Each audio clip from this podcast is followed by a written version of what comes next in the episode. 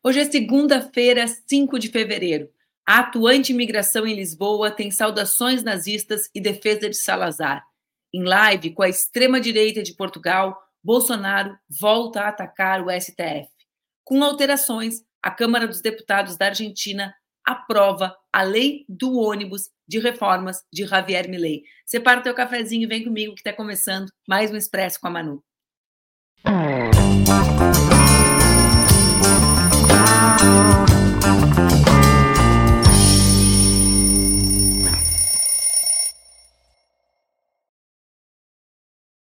Bom dia, bom dia, bom dia, boa segunda-feira, 5 de fevereiro. Está no ar mais um Expresso com a Manu, meu programa que acontece entre segundas e sextas-feiras, religiosamente às 8 horas da manhã, aqui nas redes do Ópera Mundi, com transmissão simultânea no Instagram, que hoje entrou no ar direitinho, direitinho, direitinho. Passaram bem o final de semana? Nossa, gente, eu vou contar para vocês que eu acordei aqui, né, 6 horas e 2 minutos. Acordei ali às 4h40, meu horário de acordar, vi um vídeo, uma multidão, eu ali no escuro, celular na mão, pensei, cara, onde era esse protesto? Que protesto nada, era Bahia Nazista em Salvador, aquela multidão, aquela felicidade, eu aqui no inverno da Virgínia, estudando internet, discurso de ódio, regulação, ódio foi o que eu senti, quero revelar para vocês, na hora que eu pensei que o Brasil está em pleno verãozão, carnaval pegando, Baiana Cissa nas ruas de Salvador, Bloco da Laje em Porto Alegre, Olha, confesso que não foi fácil. E vai ser mais difícil ainda, porque nós não vamos falar de coisas boas, gente. Vamos estar com todo mundo com café na mão. A gente vai começar a falar sobre as manifestações que aconteceram sábado em Lisboa. Peguem o cafezinho de vocês, comentem aqui comigo onde vocês estão falando nessa segunda-feira, pré-carnaval. Solange diz que o calor está terrível em Porto Alegre. Acredito, Solange, minha família tem me, me relatado isso mesmo. Vamos lá. Quero conversar com vocês, então, como eu disse, sobre as manifestações que aconteceram sábado em Lisboa. Lisboa foi palco de uma manifestação anti-imigração convocada por um grupo ligado à ultradireita portuguesa. Questionado sobre a baixa adesão, dizem que tinha cerca de 200 pessoas no ato, mas esse ato teve um grande apelo na internet. É uma das coisas que a gente vai falar com vocês. Questionado sobre a baixa adesão, o porta-voz desse movimento afirmou que a situação não poderia ser diferente devido à campanha gigantesca lançada por alguns órgãos de comunicação social. Vocês entendem que órgãos de comunicação social é toda a imprensa tradicional quando se posiciona né, contrariamente a algo, eles chamam isso de eles né, embarcam nessa onda de que toda a imprensa é, de esquerda, toda a imprensa, vocês acompanharam isso de perto no Brasil, como a extrema-direita se organiza. Bom, a imprensa portuguesa noticiou amplamente a manifestação. Dois dos três canais de televisão, os três canais abertos de televisão, fizeram entradas ao vivo da manifestação. Esse, isso é relevante nós pensarmos por quê? Porque significa a visibilidade dada pela imprensa tradicional por uma manifestação que não foi tão grandiosa quanto se imaginava. Ao contrário, foi uma manifestação pequena. Esse protesto também contou com um forte aparato policial e foi recebido em vários em vários pontos, em várias partes do percurso, com cartazes e gritos contrários à sua realização. Embora o evento tenha se apresentado oficialmente como uma manifestação contra a islamização da Europa, na prática, houve demonstrações contrárias à comunidade de imigrantes em Portugal como um todo. É o que a gente tem falado bastante, né? A islamofobia, a maneira como se trata os imigrantes dos países árabes, é o racismo que estrutura as relações europeias nesse tempo que nós vivemos, né? Eh, cobertos por esse manto de civilização, de civilizatório, né? preocupados com os direitos das mulheres, o que é uma razão de ser em qualquer luta que nós façamos, mas revestidos da ideia das liberdades, é a maneira como a islamofobia vai se construindo, vai se consolidando e vai se manifestando, como comenta aqui esse perfil, que eu não sei o nome, porque só tem um gatinho lindo, a xenofobia nesses países. Bom, os manifestantes fizeram, como era de se esperar, saudações nazistas e em vários momentos entoaram cantos como Portugal aos portugueses, já para fora da Europa, e Viva Salazar, numa referência direta ao antigo ditador do país. Vamos ver esse vídeo enquanto eu tomo meu cafezinho aqui?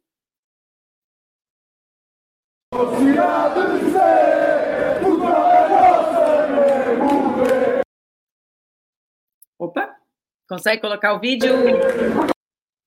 Zé Igor. Tá?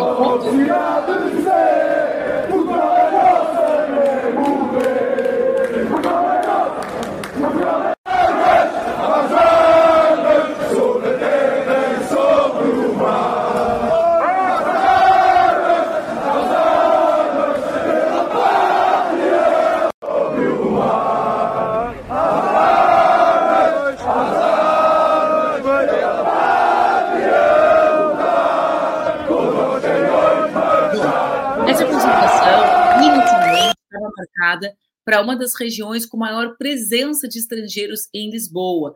Mas a Câmara Municipal, que equivale à Prefeitura, deu um parecer contrário, né? A partir de um parecer contrário da polícia, redirecionou a marcha para outro ponto da cidade, a Praça de Camões. Eles caminhavam com tochas, com bastante material pirotécnico, e esse grupo cruzou, além de se posicionar nessa, né, na, na Praça de Camões, cruzou a região do Quiado, uma das regiões turísticas mais relevantes da cidade. Apesar do, do temor, da violência e dos confrontos, diretamente não aconteceram maiores incidentes. Eu ri porque eu pensei, qual é o maior incidente que pode haver além de alguém fazer uma manifestação uh, em defesa de Hitler e de Salazar? Bom, agora vem a questão mais relevante que fica como lição para nós diante da organização da extrema direita, né? Pertinho dali, a um quilômetro de distância, as organizações de apoio aos migrantes e de combate à discriminação organizaram uma espécie de contra-manifestação com a bandeira do combate à xenofobia. Esse ato paralelo foi muito maior, teve uma presença expressiva de pelo menos, segundo as estimativas, 3 mil pessoas. A polícia não divulgou estimativa. Criada nas redes sociais, uma petição online contra a realização do ato anti-imigração teve mais de 5 mil assinaturas. A movimentação dos manifestantes, incluindo rostos conhecidos da comunidade skinhead e um, e um grupo com histórico de envolvimento com grupos neonazistas, alterou toda a dinâmica no centro de Lisboa. Na região de Martim Muniz, local onde inicialmente estava previsto o ato, por exemplo, os lojistas afirmaram que o movimento foi muito mais fraco que o normal e decidiram também, para se proteger, encerrar o expediente mais cedo. Miguel Coelho, que é o presidente da Junta de Freguesia de Santa Maria Maior, que é a subprefeitura dessa região, recomendou inclusive que os migrantes não reagissem às provocações e, se possível, ficassem em casa na hora da marcha. Esse ato anti-imigração, que foi convocado por um movimento, é bom que a gente fale sobre isso porque são os parceiros de Bolsonaro, foi convocado por um movimento que tem como porta-voz Mário Machado. Mário Machado é um dos rostos mais conhecidos da extrema-direita em Portugal. Quem é ele? Ele é, surpresa, um ex-militar da Força Aérea que acumulava participações em grupos nacionalistas e tem, inclusive, uns enfeitinhos, umas suásticas tatuadas pelo corpo. Ele já foi condenado por diversos crimes. Já foi condenado por roubo, por sequestro, por ameaça, por coação e também por porte ilegal de armas. Bom, algumas das questões que têm relação com isso, né? A população portuguesa está cada vez mais envelhecida e tem baixos índices de natalidade. É por isso que Portugal depende cada vez mais dos trabalhadores que migram para manter o equilíbrio demográfico e também econômico. Vejam só, o governo socialista, né, que, que fez, que montou a coalizão desde 2015, instruiu uma série de medidas para facilitar a entrada e a legalização dos estrangeiros no país. É por isso que o número de imigrantes vivendo em Portugal duplicou em relação a 2016, diante da necessidade de Portugal contar com essa mão de obra. Essa é a realidade, é uma situação, fazendo uma analogia em tempos históricos diferentes, é uma situação similar ao que vive. Temos históricos diferentes, porque esse processo nos Estados Unidos com o México é muito mais antigo, nesse sentido, né? Tem uma história uh, muito maior. Mas é uma, fazendo uma comparação grosseira nesse sentido, portanto, é mais ou menos como as políticas antimigratórias nos Estados Unidos. Os Estados Unidos não se sustentam, não tem força de trabalho sem o que representam não só os mexicanos, mas também os mexicanos nesse país. E mesmo assim, nós vemos as manifestações crescentes, né? E está aí o Trump, mais uma vez, à beira de se eleger, contrários às políticas de reconhecimento, de legalização e mesmo de reconhecimento dos uh, nascidos nos Estados Unidos, algo que vem desde o período de, de uh, conquista da, da liberação do, da, da, dos escravos aqui no país a partir da emenda 14, que garantiu que todos que nascessem nos Estados Unidos eram cidadãos americanos. É importante que a gente pense nisso, né? Ou seja, por que há, não é uma generosidade do Partido Socialista, né? Embora sejam políticas mais humanitárias, mas é uma política para garantir que Portugal, esse país envelhecido, consiga garantir a sua competitividade econômica. Bom, alguns dados mostram que dos cerca de 10 milhões de habitantes de Portugal, um milhão sejam estrangeiros que residem legalmente no país. Dessa comunidade, e aí isso também é de interesse uh, da comunidade brasileira, dos um milhão, ou seja, uh, de 10 milhões, um milhão dos estrangeiros, uh, um milhão são pessoas estrangeiras. Desses estrangeiros, 400 mil são brasileiros que formam a maior comunidade internacional dentro de Portugal. Os brasileiros e brasileiras também são vítimas de discriminação étnico-racial e são aqueles que mais apresentam queixas para a Comissão de Igualdade e contra a Discriminação Racial. Os imigrantes são considerados, como eu mencionei, peças-chave na agricultura, no comércio e nos serviços. A extrema-direita, que tem crescido no país, tem utilizado, surpresa, de muita desinformação sobre a migração para espalhar medo e conquistar adeptos. Uma das acusações da, dos manifestantes do final de semana, por exemplo, é de que os estrangeiros são dependentes de subsídios do governo, quando, na verdade, os dados oficiais mostram que os estrangeiros, que os migrantes, mais contribuem do que recebem de Portugal. Bom, na segurança social, para vocês terem uma ideia, teve lucro recorde em 2022, a partir dos pagamentos dos imigrantes.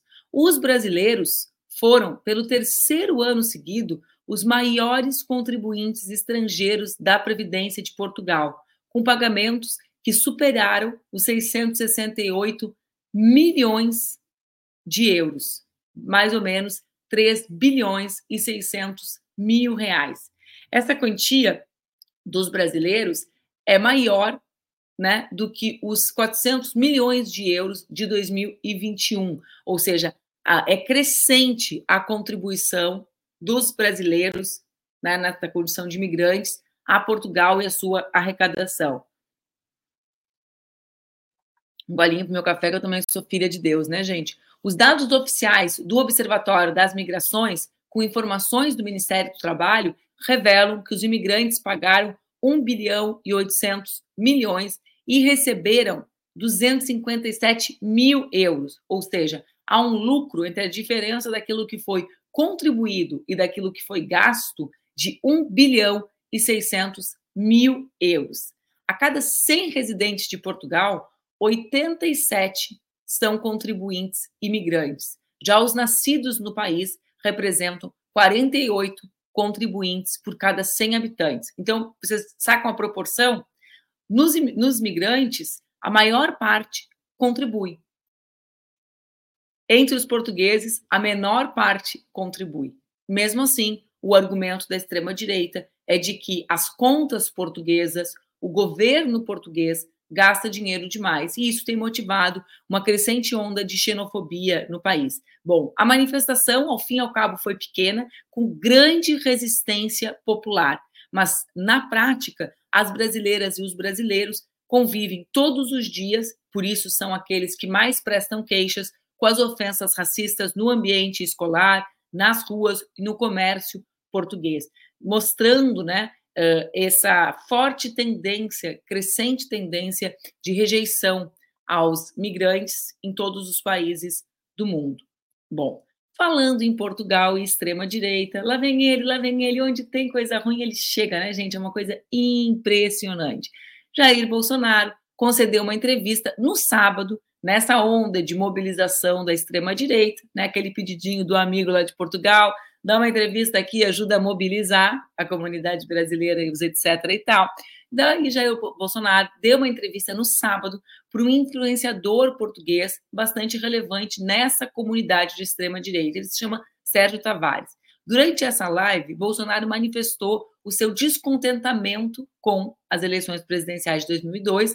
Ah, 22, estou perdendo 20 anos, gente. Quando eu era nova, assim, eu pensava, cara, como é que essa galera erra, erra décadas. Pois bem, chegou a minha vez de errar décadas. Na live, o centro das manifestações de Bolsonaro foram justamente o não reconhecimento do resultado das eleições de 2022 e os questionamentos ao Tribunal Superior Eleitoral. Bolsonaro sugeriu que houve uma mobilização no judiciário para garantir a vitória de Lula, destacando que o Supremo Tribunal Federal teve um papel crucial ao tornar o ex-presidente elegível. Gente, vamos assistir o trecho da entrevista do Bolsonaro. O Eduardo, a Wanda está aqui falando, né? O Eduardo esteve em Portugal, né? O Eduardo Bolsonaro, acho que, acho que o deputado turista que ela fala é o Eduardo Bolsonaro. Me, me ocorreu que ele, de fato, esteve lá. Eu quero mostrar esse trecho da entrevista do Bolsonaro para comentar com vocês a, a, a, loucura, né? Que esse cidadão vive. Vocês já, já, já imaginaram alguém dizer que o judiciário armou para que o Lula fosse presidente? Gente, que nós temos comprovadamente é a armação do judiciário para que o Lula não fosse candidato a presidente, né? Com a suspeição de Sérgio Moro, que o julgou e que foi ministro de Bolsonaro, com o Supremo considerando né, não apto. Lula foi preso, Lula ficou preso mais de 500 dias e o Bolsonaro tem a cara de pau de dizer que o judiciário atuou em conluio com Lula. É demais, é demais. Vamos ver o vídeo do Bolsonaro? Não, o Torres não quer ouvir, ninguém quer. É a, é a punição para mim, Torres. Mais uma por não estar pulando no carnaval. brasileira. Aí o vídeo. O Supremo Tribunal Federal tirou o Lula da cadeia e depois o tornou elegível. E depois o Supremo Tribunal Federal, que três dos seus ministros compõem o, o, superior, o Tribunal Superior Eleitoral, também trabalharam lá fazendo gestões para eleger Lula a qualquer preço. Bem, acabaram as eleições. A qualquer preço, né? Falou o homem da Polícia Rodoviária Federal. Pode tirar que já foi demais, né, Torres? Já foi demais, eu estou concordando. Eu comecei a ver, me desagradou demais ver essa coisa ruim. Estou com a Ângela, estou com, tô com o Torres. Vocês querem até indenização já. Bom, então, para vocês verem a narrativa que ele vai construindo, né?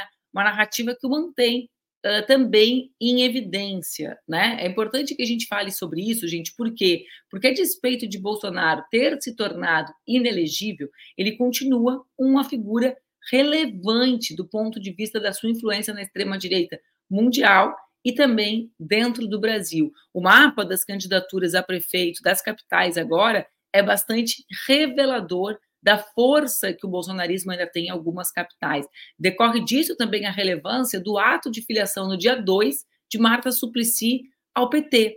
Mais do que o seu retorno ao seu partido de origem, o posicionamento de Marta no partido que permitirá que ela seja candidata a vice do Boulos. Aliás, grande contribuição de Marta, né? Eu Uh, Marta tem seus erros no caminho, né? não, não são pequenos, não é pequeno o apoio uh, ao impeachment da presidenta Dilma, mas nesse momento tão importante, o seu reposicionamento e a possibilidade de aceitar compor essa chapa com Guilherme Boulos nos coloca numa posição extraordinária. Marta é a prefeita uh, com melhor avaliação da história de São Paulo, né? a mais próxima do povo. Então, dentro desse cenário em que nós temos pouca força nas disputas de capitais, o gesto da Marta o movimento do presidente Lula realmente tem um grande significado, né? Então, voltando, né? Tudo isso porque eu estava falando coisa ruim. Então, a relevância de Bolsonaro segue grande nessa disputa eleitoral.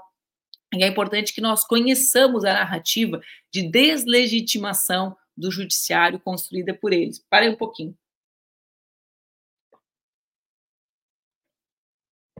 Mais do que isso, gente, olhem só que louco. Que louco é bom, né?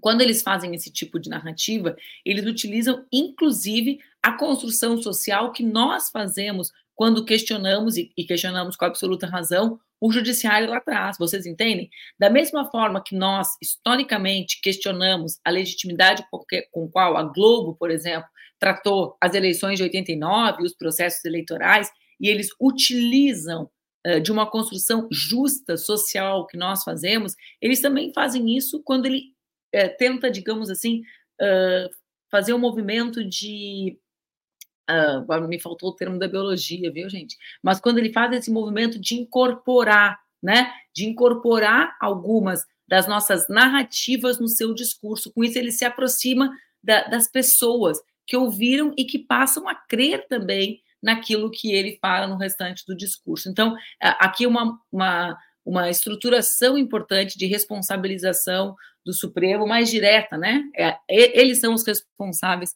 para que isso aconteça. E eu tenho falado bastante, acho que a gente precisa ficar mais de olho nas eleições municipais, porque vai ser o palco de uma disputa intensa e onde nós temos muita fragilidade, muita vulnerabilidade e onde eles constroem o palco da construção dessa política mais próxima das pessoas, né, da política do cotidiano, da vida real. Né? A política, as grandes questões da política acontecem no plano nacional e internacional, mas a vida real do povo trabalhador acontece nas cidades. E acho que a gente ainda está muito desconectado. Nem parece um ano eleitoral, às vezes, viu, gente? Fico meio impressionada com a, com a forma, com a, com a agenda, né? E isso, enfim, tem relação com muitas outras, com muitas outras questões. A gente vai trazer aqui para o Expresso algumas das, das questões do, das eleições municipais um pouquinho mais adiante. Bom, seguindo no nosso giro, na semana passada a gente falou sobre a greve geral argentina, sobre as intensas mobilizações da, da Argentina, mas, a despeito das intensas uh, votações, a Câmara Argentina, a Câmara dos Deputados da Argentina, aprovou com 144 votos a favor e 109 contra o texto base da chamada Lei Ônibus, ou seja, esses projetos estruturantes do governo de Javier Milei. O resultado é considerado uma imensa vitória para o governo, por ter enfrentado a greve geral massiva contra o projeto no dia 24 e também porque o debate da Câmara durou mais de 50 horas. Essa lei consiste em um pacote com centenas de medidas econômicas que busca reduzir drasticamente a participação do Estado na economia e transformar direitos sociais que são garantidos pela Constituição como responsabilidade do Estado, ou seja, a Constituição diz que é responsabilidade do Estado, e agora eles dizem que esses, a, a lei previa serviço público e agora prevê a privatização desses serviços. Esse projeto original tinha mais de 300 medidas, para conquistar os votos necessários, teve uma negociação e o texto final tem um pouco menos de 200 artigos, gente. Bom, a aprovação uh, do texto fez com que Javier Milei comemorasse nas redes sociais. Além disso, por meio de um comunicado da Presidência da República, Milei agradece algumas figuras, né, uh, por terem apoiado o projeto. Olhem só, tem a imagem disso aqui. Uh, é bem relevante, de fato, a aprovação. Tá aí a imagem, Zé Igor. Não fez nas redes, né? Espertinho. Eles, eles fazem esses movimentos também para não dar tanto ibope para aqueles que não são seus aliados mais, uh, mais, mais cotidianos e tal, né? Bom, a vitória é uma vitória grande, né?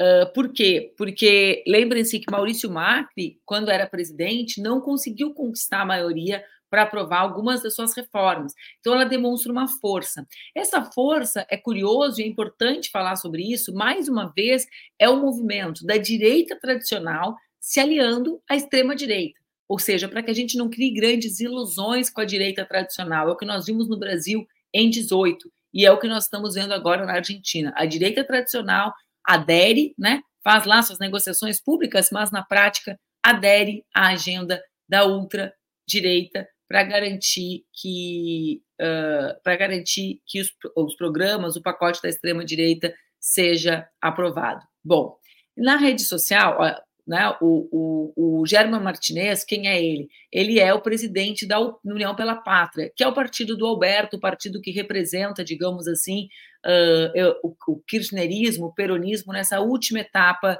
do governo. A oposição, então, o Germano Martinez diz que o debate, apesar de ter sido longo, não esclareceu as questões mais obscuras, porque alguns artigos estavam fora e agora voltaram a estar dentro da lei. Isso não é uma coisa incomum, né, gente? Muitas vezes os plenários votam e no final os deputados são submetidos a um texto que sequer conheciam. Ao que tudo indica, isso é o que aconteceu na votação argentina. Eram 300 itens, ficaram 200 itens e a oposição diz que, apesar né, desses itens serem muito polêmicos, questões críticas relacionadas à indústria, trabalho, exportação, mercado interno, ciência, né, todos esses assuntos acabaram ficando ausentes na lei geral. Ou seja, tem um clima também de incerteza sobre qual o exato conteúdo da aprovação do pacote do Milley nesse momento na Argentina. Bom, até a aprovação do projeto, foram três dias de debates e um conjunto imenso de manifestações. Na sessão, enquanto a sessão acontecia, o Congresso estava completamente cercado né? Uh, e os confrontos eram intensos entre manifestantes e as forças de segurança nacional.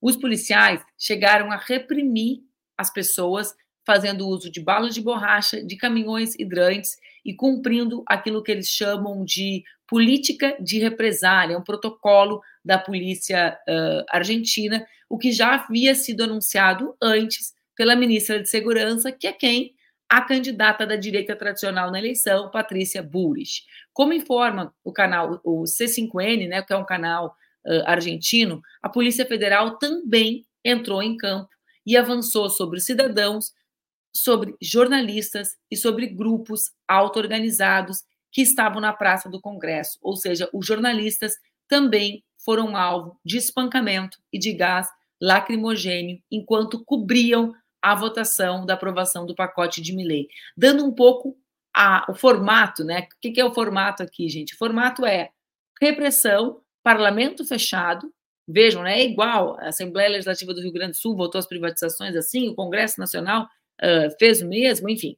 Fecha, fecha o parlamento, põe a polícia do lado de fora. A Patrícia Burris é a direita tradicional. Apoia quem? O Milley, que é a extrema-direita. É um cardápio, como se fosse uma fórmula do que tem acontecido nos governos de extrema-direita e em muitos governos da direita tradicional no último período. É, é, é incrível, né, gente? É incrível. Eu estou vendo o pessoal comentando aqui que os portugueses, os brasileiros, uh, foram muitos dos apoiadores do Chega, né, desse movimento uh, de extrema direita em Portugal, assim como eles são apoiadores do Trump nos Estados Unidos, né, e o Eduardo mesmo estava lá. Então, sim, porque uma parte da comunidade brasileira que vive em Portugal são bolsonaristas, como a Antônia está escrevendo aqui, né? Então, uh, ó, a Antônia diz, Lula ganhou, né? Mas os bolsonaristas não votaram. Nas outras eleições, eles, inclusive, votaram com maior relevância. Então, sim, tem uma relação com isso. Os brasileiros, muitos brasileiros são se associam às ideias de extrema direita, né, gente? A gente viu o, o que vimos na eleição nacional e temos visto nas outras, nos outros resultados de eleição a adesão de brasileiros a essas ideias, a participação de brasileiros uh, nas campanhas, nas manifestações, etc., o que também tem relação com a participação de Bolsonaro e dos seus filhos nesses, nesses espaços. Bom, antes de acabar o Expresso, só uma notícia rápida, né? A ONU vai realizar mais uma reunião de emergência hoje, nessa segunda-feira, a pedido da Rússia para discutir os ataques liderados pelos Estados Unidos no Iraque e na Síria. Isso é o que afirmam as fontes diplomáticas uh, nesse momento. Né? A Síria denunciou no sábado a ocupação norte-americana de partes do seu território e os bombardeios mortais durante a noite. Bom, os Estados Unidos descrevem isso como ataques bem-sucedidos contra forças de elite iranianas e grupos pró-iranianos na Síria e no Iraque. A reunião está marcada para as quatro horas daqui, ou seja, às seis horas de Brasília. É bom, amanhã a gente traz as novidades para vocês. Uh, sim, né? A Joyce traz aqui, nós temos debatido permanentemente com vocês a fragilidade, a vulnerabilidade, a ineficiência das Nações Unidas, né, como espaço de mediação de conflitos, todos, uh, todas as resoluções aprovadas com relação a Israel ou genocídio uh, em Gaza não foram cumpridas, né, a demora para aprovação lá, lá atrás, né, em outubro, quando o Brasil ainda presidiu o Conselho, mas além, além da questão da ONU em si e do seu papel, aqui também o fato de que o tema que faz com que o Conselho de Segurança seja chamado não é a Palestina e a região de Gaza, né? mas é a, a Síria e o Iraque, ou seja, a possibilidade da, de outras manobras norte-americanas, da crescente de outras manobras norte-americanas ali na região. Então, é importante que a gente vá acompanhando para a gente ver os desdobramentos né, da, das ações militares uh, nessa, nessa região. Amanhã a gente traz as, as notícias, o avanço dessa reunião de hoje do Conselho de Segurança da ONU para vocês. Sim, como o Guilherme diz, Biden tem muita sangue nas mãos e esse sangue, ao que tudo indica, vai lhe custar a, a reeleição, apesar uh, do resultado extraordinário que teve na Carolina do Sul, né, quase, quase 100% dos votantes nas prévias, porque na prática ele não tem adversário. A campanha dos democratas enfrenta muitíssima, muitíssima uh, dificuldades, justamente porque os jovens não aderem em função da, da guerra, eles perdem cada vez mais eleitores, uh, uh, mulheres e homens negros, que, que antes era uma base importante da votação dos, dos democratas, enfim, tem sangue nas mãos, avança, tem tentado recuar um pouco nas palavras, não tem conseguido, e isso tem lhe custado bastante caro. Bom, gente, a gente se vê amanhã às 8 horas para bater um papo por aqui com as novidades do dia. A gente se vê.